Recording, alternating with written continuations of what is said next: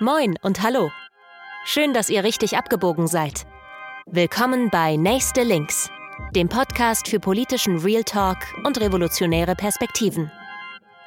Hier sind eure Hosts, Timo und Vince.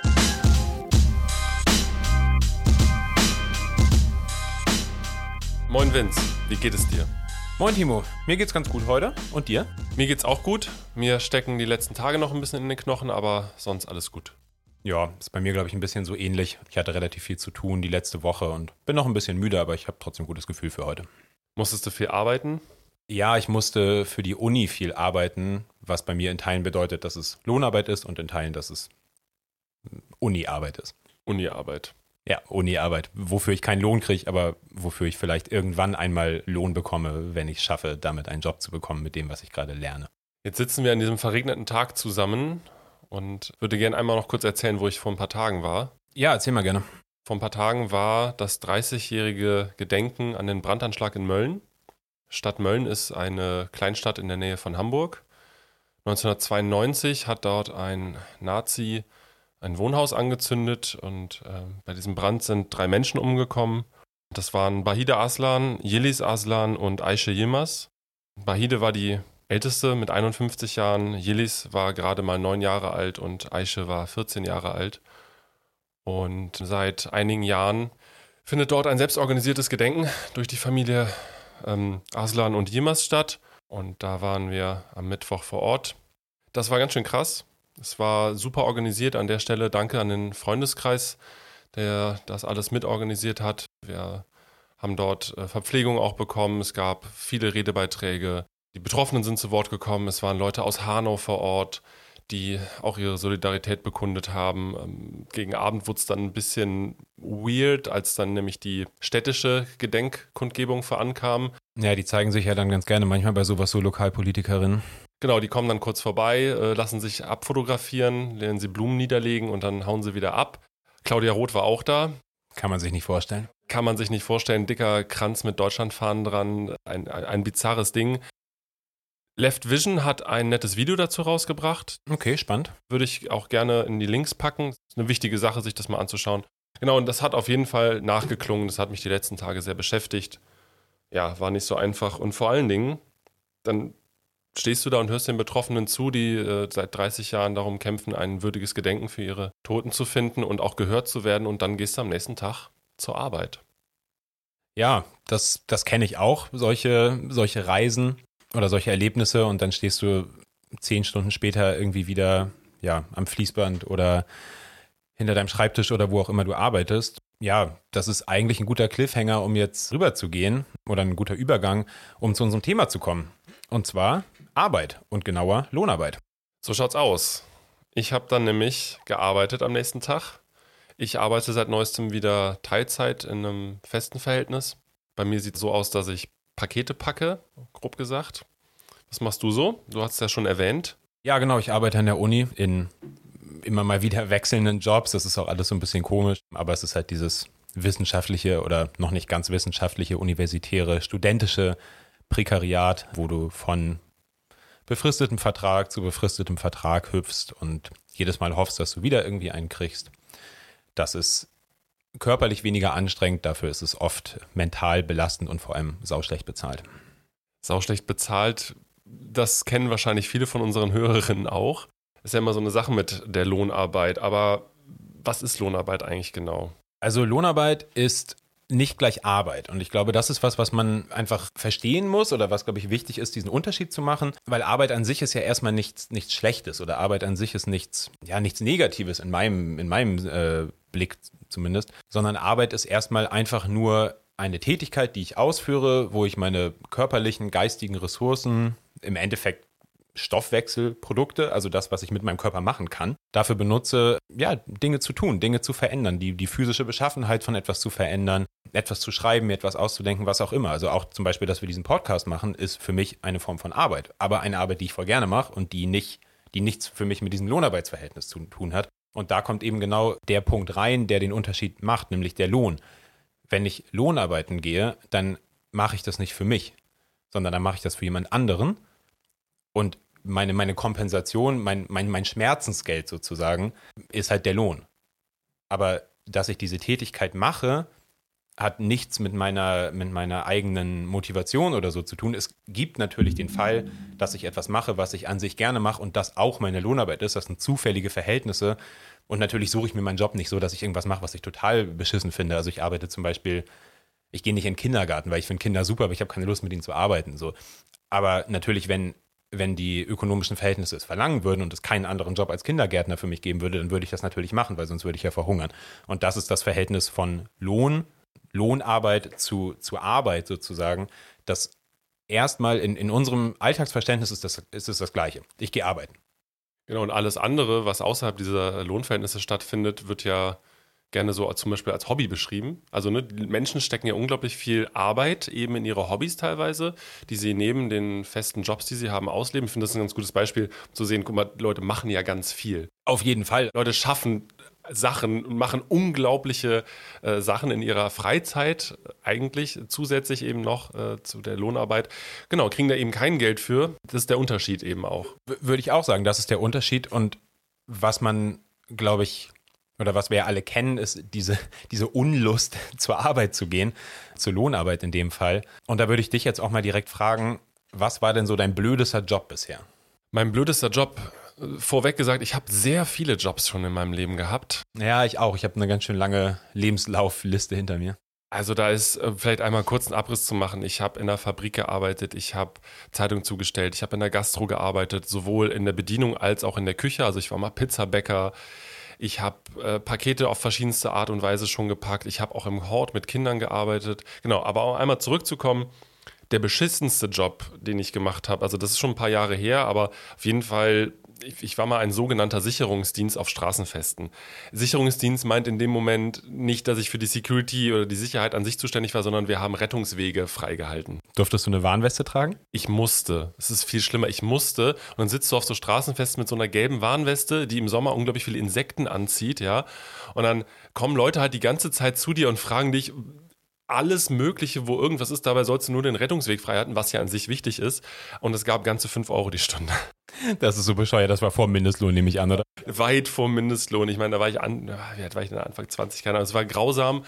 Und wir haben es halt gemacht, weil es im Endeffekt es ist ja keine anstrengend, es doch, es war anstrengend auf so eine ganz bizarre Art und Weise, weil du halt rumsitzt und die ganze Zeit Leute abwimmeln musst, weil du einfach gar keine ich habe ja gar, ich habe ja nichts zu sagen gehabt. Es war einfach nur so, bitte parken Sie nicht hier. Du hast ja auch keine Ahnung, also du bist ja nur angestellt als, ja. Das war, das war schon grausam. Ähm, was wirklich auch noch beschissen war, Schichtarbeiten in der Kunststoffverarbeitungsfabrik. Das klingt ziemlich nervig und auch nicht so richtig geil für die Gesundheit. Nee, also da war ich auch, ne, ich war 20 und habe das für ein Jahr lang gemacht und ich Geld brauchte und ja, habe das erste Mal in meinem Leben Schicht gearbeitet, also Früh-, Spät-, Nachtschicht. Frühschicht war halt um halb sieben, nee, doch um halb sieben morgens an der Maschine stehen und so gingen dann die Schichten immer im Wechsel und ich habe halt mich mit meinem Schichtleiter nicht besonders gut verstanden und dann habe ich auch gerne mal nach einer Woche Nachtschicht, das bedeutet von Freitag auf Samstag auch noch die Nacht zu machen und dann die Woche darauf die Frühschicht zu bekommen. Das heißt, du hattest nur einen Tag, um wieder versucht zu kommen, äh, den Versuch zu haben, irgendwie klarzukommen. Und äh, das war, ich glaube, das war dann schon zu Zeiten des Mindestlohns, des ersten Mindestlohns und ich meine, ich war als ungelernte Hilfskraft, bin ich da, glaube ich, netto mit 1200 Euro rausgegangen. Das war natürlich viel Geld, also so viel Geld hatte ich bis dahin noch nicht verdient, aber es war kein geiler Job in dem Sinne. Es war Vollzeit. Es war Vollzeit, ja, ja, natürlich, das war Vollzeit. Und wie gesagt, eben auch, also es gab natürlich Nachtzuschläge und so ein Kram. Ich habe da ganz tolle Menschen kennengelernt. Es ist gleichzeitig nämlich auch einer der besten Jobs, die ich gemacht habe, um das Verhältnis von Arbeit auch mal kennenzulernen. Ich kam ja aus dem Zivildienst und hatte vorher nur so kleine Nebenjobs mal hier und da gemacht und das war das erste Mal in meinem Leben, also neben dem Zivildienst eben Vollzeit zu arbeiten, aber eben in der Fabrik an Maschinen zu stehen, Maschinen zu bedienen, auch tatsächlich die Arbeit zu sehen, die gemacht wird, also die, die Teile, die gefräst werden, die Teile, die man herstellt. Das hat mir natürlich einen anderen Blickwinkel gegeben. Für die Erfahrung bin ich unglaublich dankbar. Ich habe tolle Gespräche führen können äh, mit den Menschen, die teilweise da bis zu 20 Jahre schon an derselben Maschine standen. Deswegen war es auch irgendwie eine gute Erfahrung, hat mir aber auch sofort gezeigt, das ist etwas, was ich nicht für den Rest meines Lebens möchte. Ja, ja, finde ich spannend, weil, also bei mir ist es auf jeden Fall der beschissenste Job, den ich hatte, war auch mein erster Job. Da habe ich beim Bäcker gearbeitet und verkauft. Und das war auch vor Mindestlohn. Und ich war auch, ja, jung und brauchte das Geld. Und es war, ja, schon auf eine Art irgendwie so ein Sprung ins, ins kalte Wasser der Arbeitswelt, weil es einfach eine Tätigkeit war, die anstrengend war. Ich hatte die Spätschicht, also ich musste immer so bis neun oder irgendwie halb zehn. Wir mussten danach noch sauber machen. Das war nervig auf jeden Fall. Für mich war es zeitlich damals okay, weil ich irgendwie daneben nicht so viel zu tun hatte. Aber wir standen den ganzen Tag drin, konnte auch nur stehen. Es gab keinen Stuhl, es gab auch ein Sitzverbot, es gab auch Überwachung der, der. Es gab ein Sitzverbot. Ja, du durftest nicht sitzen, du musst ja performen, du musst ja dem Kunden gegenüber zeigen, dass du. Ach so, ja, vorne, ja. Genau, also dass du am Start bist. Es gab Kameraüberwachung der, der Räume hinten, nicht auf dem Klo, aber alle anderen Räume, inklusive der Umziehräume und so weiter.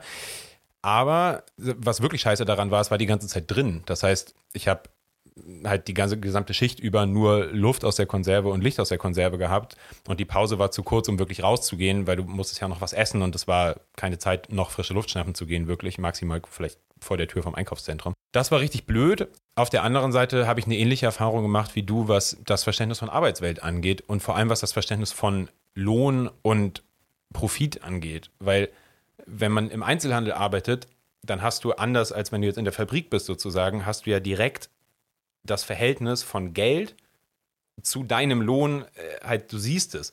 So, und wenn ich da stehe und ich arbeite 60 Minuten und in diesen 60 Minuten bediene ich vielleicht was zwischen 20 und 40 Kunden, Kunden, je nachdem, vielleicht mal weniger irgendwie zur Mittagszeit und dann viel mehr irgendwie morgens und abends, wenn die Leute ihre Brötchen kaufen gehen. Und teilweise habe ich, also ich habe 6 Euro verdient. Netto. Nee, brutto. 6 Euro, 6,15 Euro brutto. Und hatte aber würde ich sagen, in den meisten Fällen nach spätestens fünf Minuten meinen Stundenlohn in der Hand gehabt.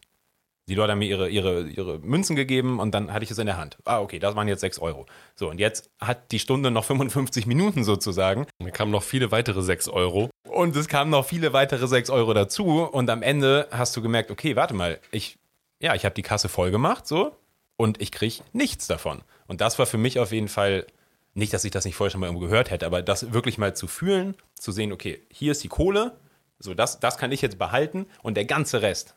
Und natürlich müssen irgendwie die Produkte ja hergestellt werden. Das heißt, du hast ja Produktionskosten. Das ist ja klar. Du, das Mehl muss gekauft werden fürs Brot. Bei uns war es ja auch so, die Materialien, des, der, der, Grundstoff musste eingekauft werden. Das ist ja nicht das Ding. Aber wir wissen ja auch alle, also alle, die diese Erfahrung schon mal irgendwo gemacht haben, in welchem Verhältnis auch immer, wir wissen, was Einkaufspreise und was Verkaufspreise sind. Und diese Differenzen, die da bestehen, das ist halt ja, das ist der, der Profit. So, das ist also Umsatz und dann ist es irgendwann der Profit. Und das ist natürlich, also ja, ich weiß auch, was eine Packung Mehl kostet und ich kaufe sie im Supermarkt und nicht im Großhandel. Und ich weiß, dass die Miete in einem Einkaufszentrum für einen Bäcker bestimmt auch nicht besonders niedrig ist. Aber wenn ich das alles abrechne und abziehe, dann bleibt da eine ganze, ganze Menge übrig. Und das einmal wirklich zu verstehen, ich habe da nicht so mega lange gearbeitet, ein paar Monate, aber das einmal zu verstehen. Und auf der anderen Seite, mein, mein anderer wirklich nerviger Job war, ich habe äh, eine Zeit lang im, im Sicherheitsgewerbe gearbeitet und in, in einem Club. Und das ist blöde Arbeit, weil es erstens anstrengend ist und zweitens nachts. Das gibt es Leute, die sind dafür geschaffen. Ich dachte, ich wäre es, ich bin es auf jeden Fall nicht. Aber das ist vor allem richtig blöde Arbeit, weil das krass ideologisch überformt ist. Weil dir die ganze Zeit erzählt wird, ah, du bist für die Sicherheit zuständig. Du bist hier, du wirst quasi zu einem Bullen mehr oder weniger erzogen. Es wird ja von dir erwartet. Ja, und dein, und dein Jobprofil ist ja in Teilen auch nicht so weit davon entfernt. Da haben super coole Leute gearbeitet, auch Leute, die sich irgendwie kritisch Gedanken darüber gemacht haben und so weiter und so fort. Aber am Ende des Tages setzt du trotzdem das Hausverbot durch. Und das mag noch so berechtigt sein, dieses Hausverbot, aber trotzdem bist du einfach in der Rolle, die gesellschaftlichen Konflikte durch deine Person quasi zu vermitteln. Das war auch äh, in der Zeit so 2015, 16 nach irgendwie Köln, Silvester, nach rassistische Diskurse. Das war ganz schön krass, weil das natürlich auch um sowas ging. Und dann, wenn du halt von deinem Türleiter dann die Anweisung kriegst, Leute, die keinen Ausweis, sondern nur eine Aufenthaltsgenehmigung haben, pauschal nicht reinzulassen, dann musst du halt gucken, wie lange du Bock hast, da zu arbeiten oder wie viel du da drin halt irgendwie ändern kannst währenddessen.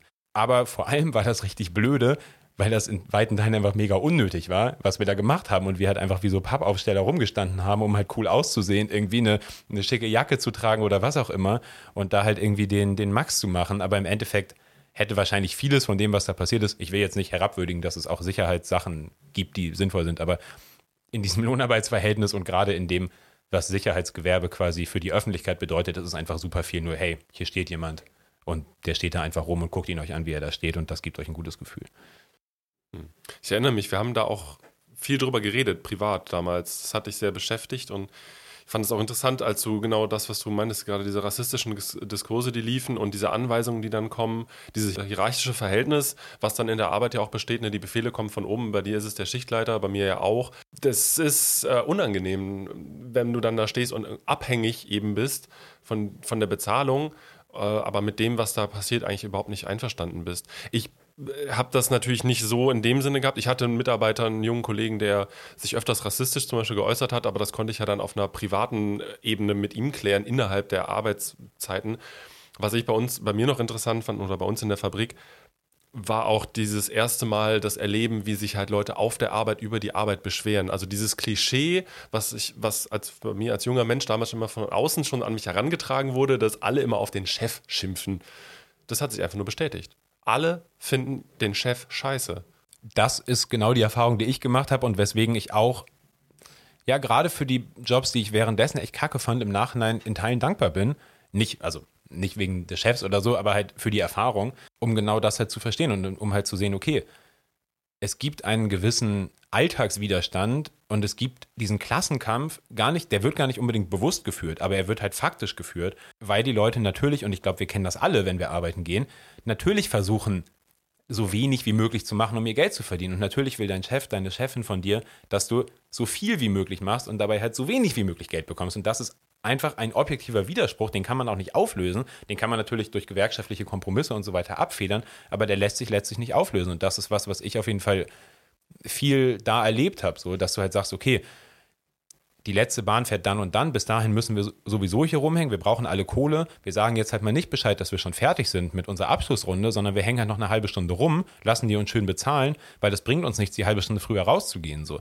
Und da dann halt zu kapieren, ah, okay, ich mache jetzt meinen Job nicht so, wie mein Chef es von mir verlangt, sondern ich mache meinen Job so, wie es für mich und vor allem auch für meine Kolleginnen und Kollegen am besten ist. Und das habe ich gerade bei solchen Jobs immer mit am meisten gelernt, dass selbst wenn man mit den Leuten teilweise sonst nicht so gut klarkommt, aber dass es oft eine gewisse, eine gewisse Klassensolidarität gibt, die gar nicht unbedingt durch, durch Schulungen oder sowas irgendwie hervorgerufen wird, sondern die wirklich durch den Alltag, durch ein Alltagsbewusstsein besteht. Und damit will ich jetzt das alles nicht glorifizieren, aber das ist, glaube ich, was, was mega wichtig ist, mal gesehen zu haben, um auch zu verstehen, okay, Arbeit ist ein Konfliktverhältnis. Arbeit ist nicht ein, ein wir sind, ziehen alle am selben Tau, wir ziehen irgendwie alle in dieselbe Richtung für den Erfolg des Unternehmens, sondern Arbeit ist immer ein Konflikt und das Lohnverhältnis ist und das Lohnarbeitsverhältnis ist ein grundsätzliches Konfliktverhältnis. Da fällt mir auch direkt ein, ich habe in der Zeit, wo ich dort gearbeitet habe, mich ja auch politisiert oder war meine Politisierung auch mitten im Gange und ich habe dann irgendwann, als ich diese ganzen Beschwerden gehört habe, mal ganz vorsichtig bei einer Kollegin in der Mittagspause gefragt, ob sie denn gewerkschaftlich organisiert sind. Uh, das war aber gefährlich. Also da kam nämlich von allen Seiten direkt, psch, psch, sag mal nicht, sag mal nicht, sei mal leise, sei mal nicht so laut, darüber reden wir hier nicht. Und ich sagte, wieso denn nicht? Also ihr seid offensichtlich nicht organisiert, ihr seid nicht gewerkschaftlich. Und sagten sie, nein. Und das solltest du besser auch nicht, denn wir haben alle Angst um unsere Jobs. Und ich sagte, Moment, wieso habt ihr denn jetzt Angst um eure Jobs? Ihr habt doch, ihr habt hier Rechte. War damals auch ein bisschen naiv yeah. und war so, ja, ihr habt doch Arbeitnehmerinnenrechte, so erkämpft die doch oder steht doch dafür ein, wenn der Chef hier wieder euch irgendwelche komischen Schichten reindrückt und das kann doch alles nicht sein und irgendwie versucht, die, die Kosten zu drücken. Äh, der Betrieb war gro weitaus groß genug, um, um eben eine Gewerkschaft zu gründen. Mir haben dann vor allen Dingen die Frauen mittleren Alters dort, die dort gearbeitet haben, die in der eigenen, eine eigene Abteilung quasi hatten, alle gesagt, dass sie Angst um ihren Job haben, weil sie auf dem Arbeitsmarkt quasi keine Chance mehr haben. Wir haben gesagt, wenn wir hier rausfliegen, dann nimmt uns niemand mehr. Wir müssen hier jetzt einfach durchhalten bis an unser Lebensende. Und das fand ich auch krass. Das hat auf jeden Fall auch meine Politisierung eigentlich weiter fortschreiten lassen und auch dieses Bewusstsein ein bisschen mehr dafür zu entwickeln und zu sensibilisieren eben, welche Machtverhältnisse in solchen Lohnverhältnissen eigentlich entstehen und unter was für einem Druck die Menschen da teilweise stehen. Es ist ein reines Machtverhältnis und ich glaube, das ist wirklich was, was ich auch da nicht gelernt, aber verstanden habe. Ich glaube, das ist für mich so das Verhältnis dazwischen. Lesen kann, kann ich auch vorher schon, aber genau. Und für mich ist es ein perverses Grundverhältnis. Es ist wirklich eine, eine Perversion, das, was du gerade gesagt hast. Ich stehe nicht für meine Rechte ein, weil ich weiß, dass wenn ich rausgeworfen werde, der Arbeitsmarkt so strukturiert ist, dass ich, warum auch immer, durch mein Alter, wie welches gesellschaftliche Verhältnis auch immer, danach Angst haben muss, im Endeffekt meine Kinder nicht mehr ernähren zu können, mein Haus, meine Wohnung, was auch immer nicht mehr bezahlen zu können. Und das ist für mich ein perverses Grundverhältnis, was, was mir in ganz vielen Diskussionen sei es jetzt in der Linken, aber gerade auch in so liberalen Medien und so, einfach viel zu kurz kommt, dass man nicht mal sagt, okay, es ist, es ist wirklich widerlich, es ist menschlich wirklich äh, un, unmöglich, quasi, wenn ich jetzt von so einem humanistischen, vielleicht etwas naiven Menschenbild ausgehe, dass das Überlegungen sind, die man anstellen muss. Ja, und die Leute dann immer noch gesagt bekommen, sie sollen ja froh sein, dass sie Arbeit haben. Und wir reden hier eben von Leuten, die damals 8,50 Euro die Stunde oder wenn es hochkam, 9 Euro die Stunde bekommen haben für einen körperlichen Vollzeitjob, wo du am Ende, ja, wenn du Glück hast, mit 1,4, 1,5 netto rausgehst, wo wir alle wissen, dass, also du bist ja nicht reich damit. Die Leute haben ja auch keinen kranken Lebensstandard, der irgendwie super hoch ist. Und dass diese Menschen eben Angst haben um ihre, um ihre kleine kleine, bescheidene Existenz und dann eben von irgendwelchen liberalen Arschlöchern und irgendwelchen Bonzen gesagt bekommen, sollen sich mal nicht so anstellen, obwohl sie eigentlich eben nur das einfordern könnten oder wollten, was ihnen zusteht. Was ja schon mega begrenzt ist. Also es, ist, es hat so viele Ebenen von, von, naja. Gut, ich glaube, wir haben aber das Grundverhältnis ganz gut, äh, ganz gut dargelegt hier. Du hattest eine Umfrage gemacht auf Instagram. Ja, wir haben, ne, wir haben eine Umfrage gemacht, ich habe eine Umfrage gemacht. Ich habe euch nämlich gefragt, was eure beschissensten Jobs waren. Und ähm, vorher habe ich aber gefragt, ob überhaupt Lohnarbeiten geht. Und wir haben jetzt natürlich noch nicht so viele Followerinnen und Follower, aber wir haben auf jeden Fall ein äh, klares Ergebnis. Die meisten von euch gehen arbeiten.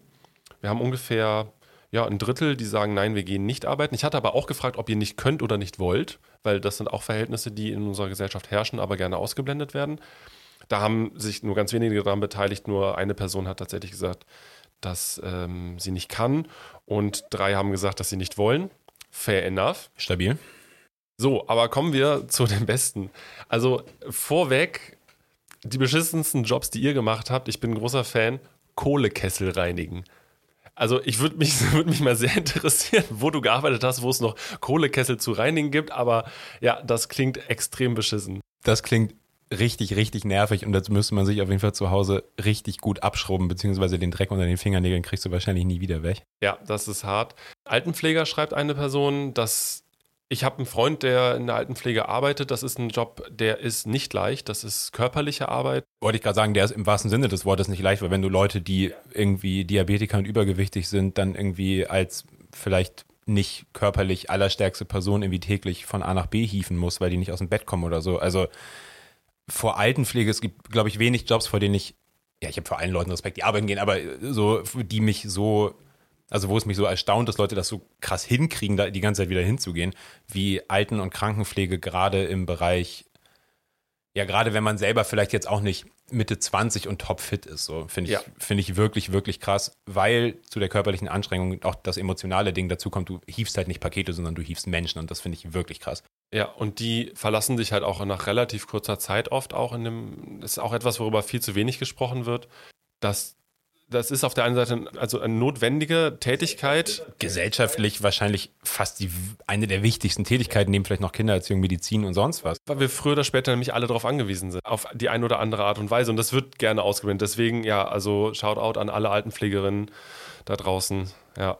Ähnlich beschissen ist aber auf jeden Fall auch Akkordmaurer zu sein. Hui, ja, auch da äh, kenne ich ein paar Leute, die zwar nicht als Maurer, aber sonst wie auf dem Bau arbeiten. Das kann richtig kacke sein. Mein Nachbar ist tatsächlich Maurer. Der verdient, ha, ja, okay Geld, aber der hat einfach auch immer die absoluten Augenringe. Das ist, äh, und das ist auch das ist ähnlich vielleicht auch wie bei der Altenpflege. Das ist ein Job, den du körperlich eigentlich nicht lange machen kannst. Wenn du ihn länger machen können solltest sozusagen, müsste es einen Riesenhaufen von Begleitprogrammen und so weiter geben oder halt viel kürzere Arbeitszeiten. Also ich glaube, es gibt wenig Berufsfelder, bei denen ich von so vielen Leuten gehört habe, dass sie sich, weiß ich nicht, den Rücken halt kaputt gemacht haben oder irgendwie die, die Schultern abgerissen oder was auch immer. Also äh, ja, Bau ist äh, richtig anstrengend. Ich gehe mal ein bisschen flotter durch, was wir hier noch so haben. Frühschicht Waren verräumen bei Dens. Im Supermarkt Waren verräumen in der Frühschicht. Ja, Bruder, und dann noch bei Dance, wo der ganze Scheiß halt irgendwie 7 Euro kostet für 100 Gramm irgendwelche Kerne. Ja, äh, das ist auch natürlich so eine Sache. Hier hat eine Person mehrere Jobs geschrieben, die alle beschissen waren. Montage, am Band, Altenpflege und Lageristik.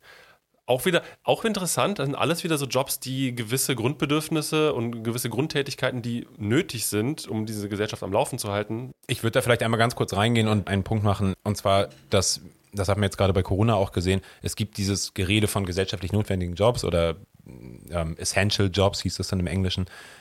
mega krass. Ihr werdet euch alle an diese ganze Debatte um, applaudieren wir jetzt für die Altenpflegerinnen und Krankenpfleger oder nicht, warum, wie auch immer, wo sind die höheren Löhne und so weiter, das werdet ihr euch im Zweifel daran erinnern. Nur auch nochmal um dieses, dieses einfach wirklich absurde Grundverhältnis von Lohnarbeit und Arbeit an sich klarzumachen. Die Jobs, alle diese Jobs, die wir hier auflisten, sind irgendwie Jobs, die die Gesellschaft am Laufen halten und das ist alles mies bezahlt und wenn es nicht ganz so mies bezahlt ist, ist es höchstwahrscheinlich körperlich so anstrengend, dass du es halt nicht viel länger als 50 oder so machen kannst. Und das finde ich jedes Mal wieder, das ist jetzt auch nichts Neues, aber ich finde es jedes Mal wieder so krass, dass du für solche Jobs so wenig Geld bekommst und dass du wirklich die, also was hat Elon Musk in seinem Leben geleistet? Unglaublich, der. Nichts. Das ist sowieso, also an der Stelle würde ich auch einmal kurz einstreuen, dass zum Beispiel das äh, Privatvermögen der Menschen in Deutschland, also zu 90 Prozent vererbt ist. Das heißt, die Menschen erben Vermögen und sind dadurch reich. Also diese, diese Mehr von, da hat jemand ein Unternehmen gegründet und hat da ganz viel Arbeitskraft rein und Arbeitszeit reingesteckt und ist deshalb Millionär geworden. Die Fälle gibt es, ja, aber das ist halt eine absolute Minderheit an, an Fällen in Deutschland zum Beispiel. Diese Leute, die hier wirklich maßgeblich bestimmend auf dem Arbeitsmarkt sind, sind Bonzen, die geerbt haben. Die meisten der Familien sind im Dritten Reich äh, überhaupt erst reich geworden. Also, das ist ja, und, und ah, was soll man dazu sagen? Aber äh, sag nochmal, sag nochmal ein, zwei äh, Antworten hier. Wir haben aber noch ein paar andere Jobs. Am Theater unbezahlt arbeiten, auch richtig geil. Hierarchische Strukturen dabei aber zu haben, auch richtig schön. Kulturarbeit zum Beispiel auch viel zu wenig gewertschätzt. Auch richtig geil, schön unbezahlt, ne? Schön Volontariat zu Volontariat, damit du irgendwann einen Job kriegst. Ja, kenne ich aus der Uni halt auch ganz gut, ne? Also schön irgendwo andienen und kein Geld dafür kriegen. Generation Praktikum war es ja auch. Teststation, gut bezahlt, aber Arbeitgeber war ein Arschloch, ja, safe. Essen per Fahrrad liefern, hu, auch äh, besonders im Winter äh, schön, also gebt den Leuten immer gut Trinkgeld, wenn ihr schon bestellt. Safe auf jeden Fall. Ganz Stanni, Kellnern, safe auf jeden Fall. So, jetzt kommt einer meiner Lieblinge noch, also wirklich, ich kann mir kein absurderes Szenario vorstellen. Jetzt bin ich gespannt. Burgerbraten auf Reitsportturnier. Hui. Uiuiuiui. Ui, ui. Ja. Also auch das Klientel auf Reitsportturnieren, also ähm, Burger essen beim Tierequellen zugucken, wild. Finde ich wild auf jeden Fall. Also kann ich mir, glaube ich, sehr schwer vorstellen, was da, dazu habe ich, glaube ich, zu wenig Überschneidung in meinem Leben zu dieser Welt, äh, um mir wirklich vorstellen zu können, was da genau passiert. Aber es klingt absurd. So, dann haben wir noch drei weitere. Für einen reichen Bastard Sachen auf Ebay verkaufen und am Ende nicht bezahlt werden, schreibt eine Person. Interessanter Job auch wie das zustande kommt, also gerade so Sachen für Leute kaufen, finde ich mega, mega absurd. Ist ja voll das Ding, so war mir auch lange gar nicht klar. Aber es ist mega das Ding, dass Leute, Menschen, also reiche Menschen bezahlen weniger reiche Menschen dafür, dass sie Dinge für sie einkaufen. Ja, muss man, glaube ich, jetzt, also muss man, glaube ich, jetzt nicht viel mehr zu sagen. Wenn du nicht mehr genug Zeit, also wenn du so viel Geld hast und nicht mehr genug Zeit hast, es selber auszugeben, dann hast du es eigentlich auch nicht verdient. Ja. Und ähm, eine letzte Sache, die ich auf jeden Fall auch allein vom Wortlaut sehr schön finde: Grauflächenpflege. In Klammern große Parkplätze. Geil. Nicht mal Grünflächen, sondern Grauflächen. Nein, nein, Grauflächen. Oh, das genau. ist, Grauflächenpflege ist, ist so ein Ding, das ist so, wenn du so deutest in so fünf, sechs Wörtern, da muss irgendwo Grauflächenpflege auf jeden Fall dazu, das, das ist, das ist stark, ja. den kann ich nicht. So, aber und abschließend dazu haben wir aber auch gefragt, wie denn Arbeit für euch in Zukunft aussehen könnte. Dann gab es ein paar Antworten, die würde ich einmal schnell vorlesen, weil ich das spannend fand. Die ja. sind relativ ähnlich. Und genau, also die eine Person sagt weniger, die andere Person sagt gechillter, nicht belastend und viel kürzer am Tag und, ähm, und im gesamten Leben halt eben auch. Die andere Person sagt maximal fünf Stunden am Tag, spaßig und sinnvoll soll es sein, möglichst wenig arbeiten und das zu erarbeiten, was notwendig ist. Dass es halt irgendwie eine persönliche Motivation ist, irgendwie auch was zu machen und eben nicht so diese Notwendigkeit und eben bedürfnisorientiert produzieren Arbeit im Gegenzug für ein lebenswertes Leben. Das finde ich ganz schön mega spannend. Ähm, vielleicht als kurzer Teaser oder Ankündigung, wir werden uns auf jeden Fall irgendwann auch nochmal damit beschäftigen, wie eigentlich Arbeit oder ja, gesellschaftliche Verhältnisse anders aussehen könnten und nicht nur rummeckern. Aber weil wir gerade beim Meckern sind, kommen wir jetzt zu unserem Schmock der Woche. Der Schmock der Woche ist jedes Mal Teil unserer Show. Da werden wir darauf eingehen, wer hat den größten Mist gebaut? Welche Person hat am härtesten verkackt? Was war das unnötigste Event? Oder einfach sonstigen Ungenuss. Wenn ihr dazu was habt, schickt es uns gerne, damit es nicht jedes Mal Christian Lindner ist. Der Schmock der Woche geht dieses Mal an die Stadt Mölln. Eingangs habe ich ja schon vom Gedenken in Mölln an den Brandanschlag erzählt. Das Gedenken an der Stelle nochmal ganz klar gesagt, wird von den Angehörigen selbst organisiert. Die Stadt ist daran nicht beteiligt.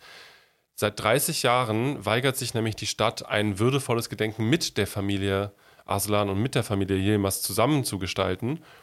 Und wir haben am Mittwoch etwas erfahren, was mich wirklich sprachlos gemacht hat. Ich habe dir das schon erzählt und ich erzähle es jetzt nochmal. Nachdem 1992 der Brandanschlag geschehen ist und die drei Menschen, Bahide, Jelis und Aische getötet worden sind, ermordet worden sind, gab es Solidaritätsbekundungen aus Deutschland und aller Welt. Hunderte, mehrere hunderte Briefe wurden aus aller Welt an die Familien geschickt. Die Stadt Mölln hat diese Briefe abgefangen und archiviert. 27 Jahre waren diese Briefe unter Verschluss. Die Familien wussten nicht, dass diese Briefe existieren und erst 2019 hat Ibrahim Aslan, Überlebender vom Brandanschlag, es geschafft, diese Briefe aus der Asservatenkammer der Stadt Mölln zu bekommen und das erste Mal zu lesen. Das lassen wir mal kurz so stehen. Genau, kommen wir zurück zu unserem Thema für heute. Das Beispiel eben Dinge für reiche Menschen zu kaufen bzw. zu verkaufen, ist für mich das perfekte Beispiel für einen Bullshit-Job.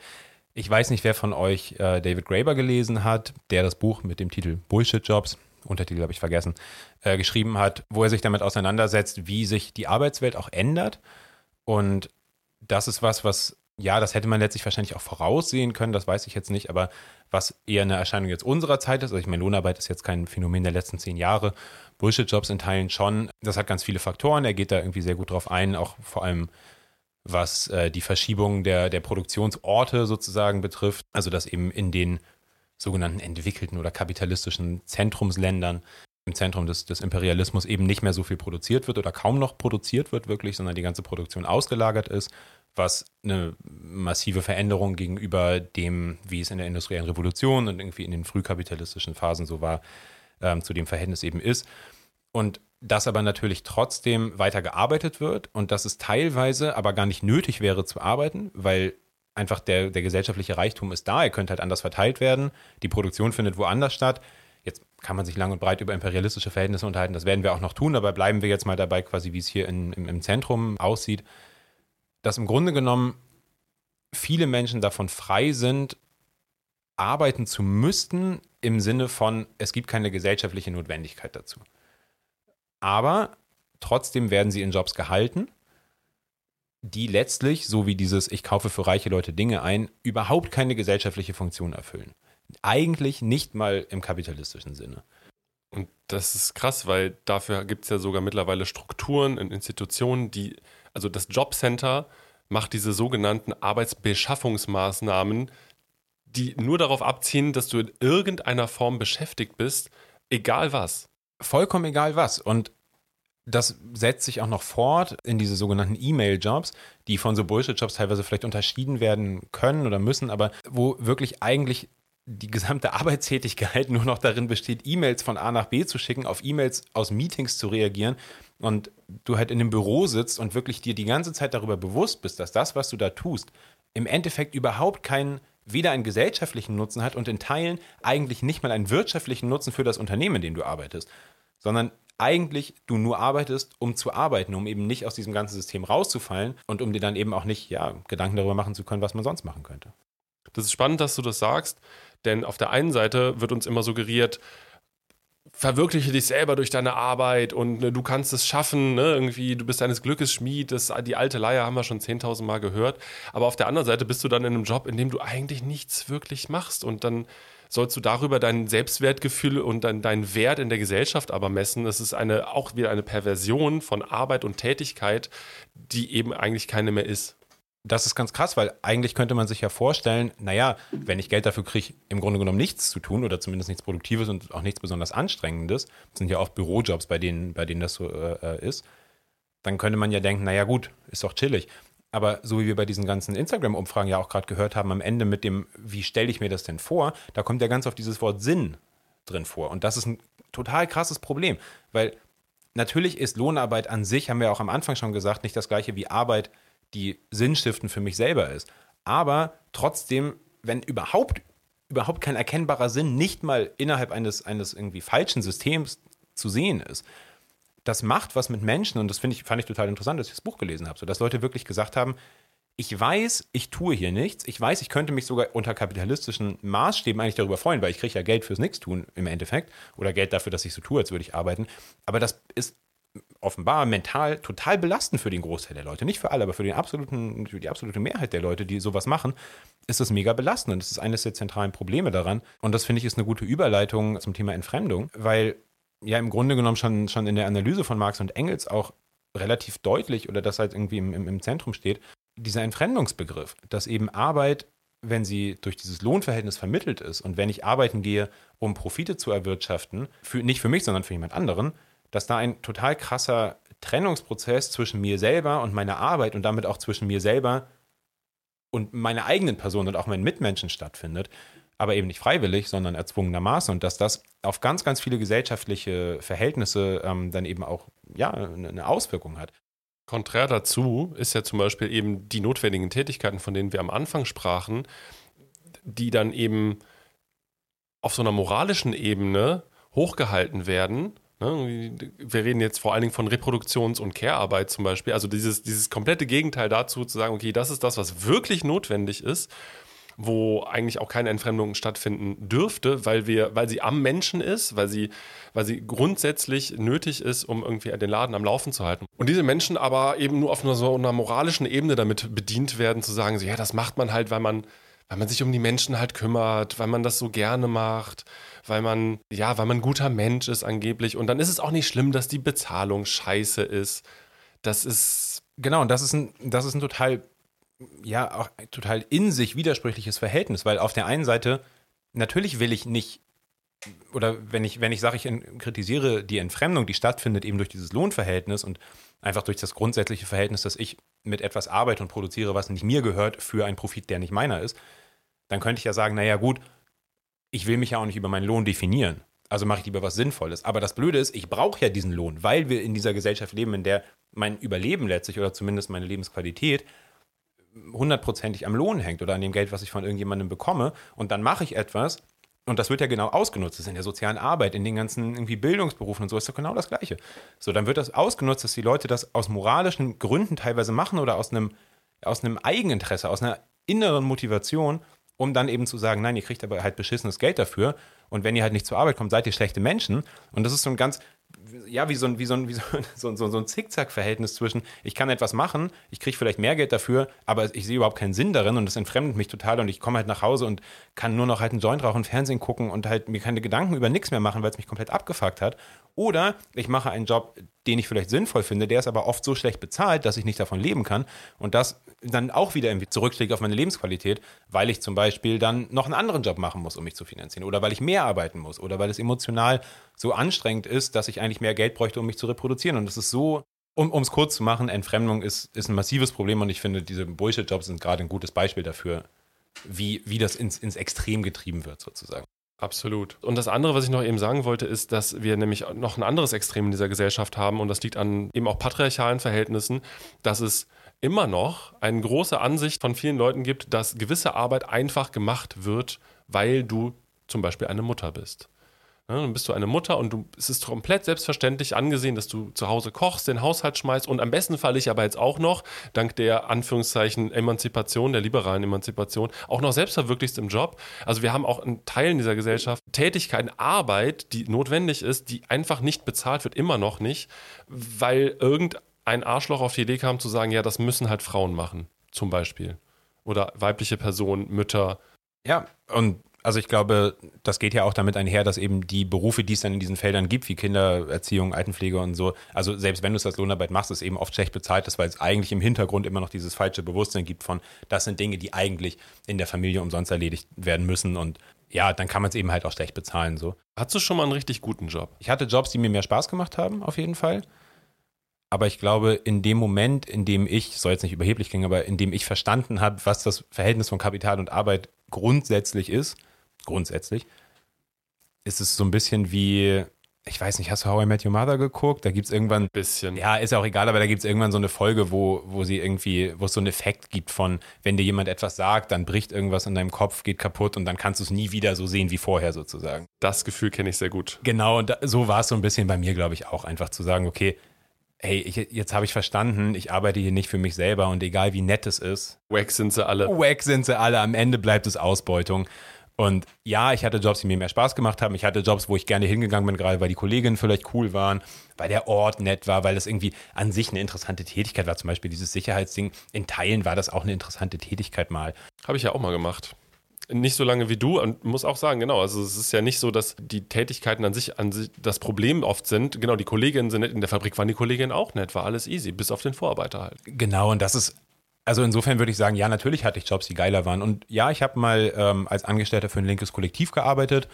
Es war zwar scheiße bezahlt, darum habe ich es auch nicht mehr so mega lange gemacht, aber an sich war es total nett und hat mir total viel gebracht. Und insofern, ja, es gibt coolere Jobs, aber im Endeffekt muss man, glaube ich, einfach festhalten, es bleibt ein Grundverhältnis, in dem wir als Arbeiterinnen einfach den kürzeren ziehen und das dauerhaft. Und da können sie uns noch so viele irgendwie Rutschen und Fatboy Sitzsäcke und Cola umsonst und kannst auch einen Joint mit deinem Vorarbeiter rauchen am Ende. So, das, das kann noch so viel unter die Nase reiben und anbieten. Am Ende des Tages bleibt es ein Zwangsverhältnis und es bleibt ein Machtverhältnis, in dem wir einfach, ja, in dem wir den, den, den kürzeren Stock irgendwie am Ende kriegen. So. Und insofern finde ich schwierig zu sagen, ich hatte mal wirklich einen geilen Job.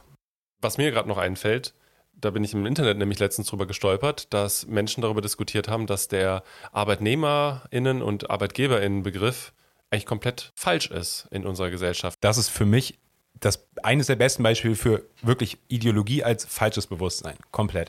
Also das aktuelle Verhältnis sieht ja so aus, dass ich eine Arbeitgeberin habe und ich bin die Arbeit, äh, ich bin die Arbeitnehmerin, ich bin der Arbeitnehmer. Was passiert aber eigentlich faktisch auf der Arbeit, da wo ich jetzt gerade bin?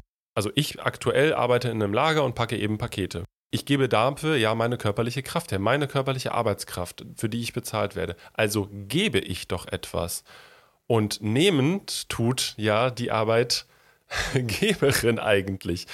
Also das Verhältnis ist ja so, dass jemand die Arbeitskraft von einer anderen Person nimmt und damit in unseren Verhältnissen Profit generiert. So, und ideologisch aufgeladen ist es eben, weil wir diese Begriffe umgedreht haben weil es so klingt, als ob wir dankbar dafür sein müssten, dass uns jemand Arbeit gibt. Oh, die Arbeitgeberin, oh, das ist so toll, dass ich arbeiten darf. Vielen Dank. Danke, beute mich aus. Und die sagen dann, oh ja, ähm, und ihr seid, ihr nehmt dann unsere Arbeit an, das ist doch toll, weil wir sie euch geben. Nee, nee, nee, nee, meine lieben Freundinnen und Freunde, das ist andersrum. Wir sind die ArbeitgeberInnen.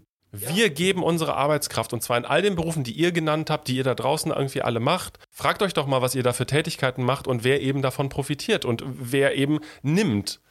So. Und das ist für mich nämlich genau das Stichwort, vielleicht allmählich zum Ende zu kommen.